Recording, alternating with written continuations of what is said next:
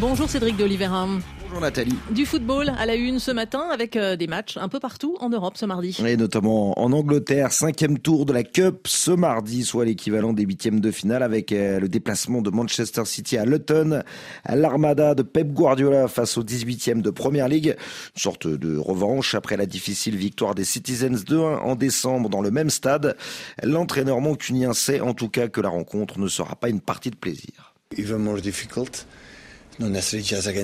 C'est toujours difficile, pas seulement contre nous. On a vu tous les matchs qu'ils ont joués ici, ils sont redoutables et ils jouent de la manière qui me paraît la plus moderne, la plus agressive dans le bon sens du terme.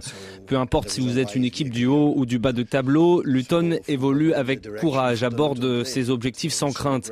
Et je pense en plus que cette équipe a beaucoup progressé depuis notre dernière confrontation avec des joueurs comme Ross Barkley par exemple. Leurs schémas de jeu sont tellement clairs et ils ont été vraiment bons avec le ballon. Ils ont un style très marqué.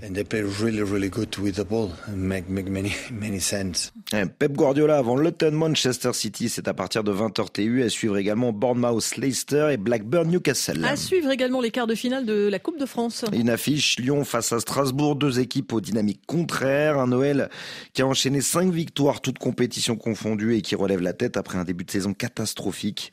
De l'autre, les Alsaciens qui sont en chute libre depuis le début de l'année. Reste d'ailleurs sur trois lourdes défaites en Ligue 1, dont une face à Brest 3-0. C'était samedi à domicile.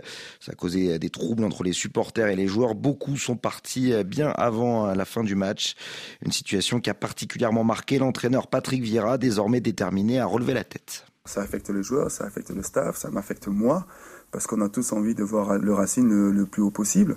Et c'est vrai qu'on est un peu en difficulté par rapport aux résultats et surtout la performance qu'on a eu à domicile. Le mécontentement des, euh, des supporters est euh, compréhensible. On se remet au travail, on se remet euh, dans le collectif avec beaucoup d'humilité, avec, avec les critiques qu'on peut et qu'on a dû recevoir pour retrouver la qualité de jeu qu'on a eu une certaine période. On est des professionnels et on repart de l'avant. Lyon-Strasbourg, c'est à partir de 19h45 TU. Et hier, on jouait en Espagne. Gérone a repris sa marche en avant. Et le club surprise de la saison en Espagne a battu le Rayo Vallecano 3-0, un sursaut pour les Catalans qui restaient sur deux défaites. Les voilà deuxième à 6 points du Real Madrid. Et puis en Italie, l'AS Rome peut dire merci à Paolo Dybala.